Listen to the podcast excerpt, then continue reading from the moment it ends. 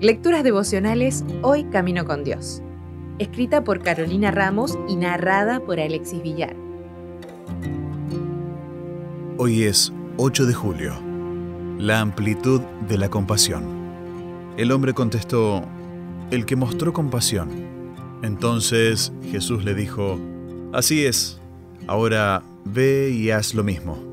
Lucas 10:37 la licenciada Carolina Kloss me compartió un capítulo que escribió acerca de la compasión, con hallazgos y conceptos recopilados de varios artículos e investigaciones.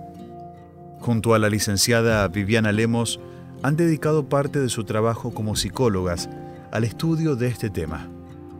Y como profesionales adventistas, brindan una plataforma académica que explica más detalladamente muchas de las conductas que tuvo Jesús y el efecto de ellas en las personas.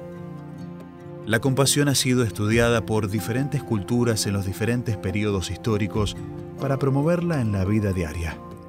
Se la considera un principio central. A partir de 2002, con la psicología positiva, comenzaron a hacerse más estudios académicos sobre ella. A diferencia de la empatía y la simpatía, la compasión se experimenta ante situaciones donde se identifica dolor o sufrimiento. Tiene cuatro aspectos centrales. Notar el sufrimiento o malestar de la otra persona, preocuparse por el otro, sentir una conexión afectiva o sentimientos de calidez por el otro y dar una respuesta de alivio a dicho malestar. Cuando una persona además es autocompasiva, es decir, compasiva consigo misma, puede atender mejor sus necesidades personales y estar más disponible para ayudar a otros. Actualmente, ambas licenciadas están trabajando para promover la compasión en los adolescentes.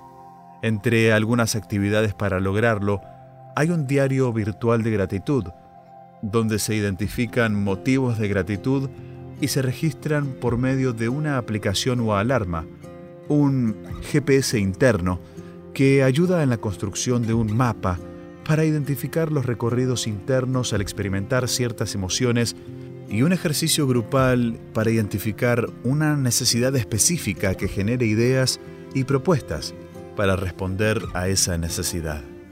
Es interesante notar que Jesús, que fue el ser más compasivo de todos, no descuidaba sus necesidades personales y mantenía una íntima conexión con su Padre para nutrirse y poder ayudar así a los demás.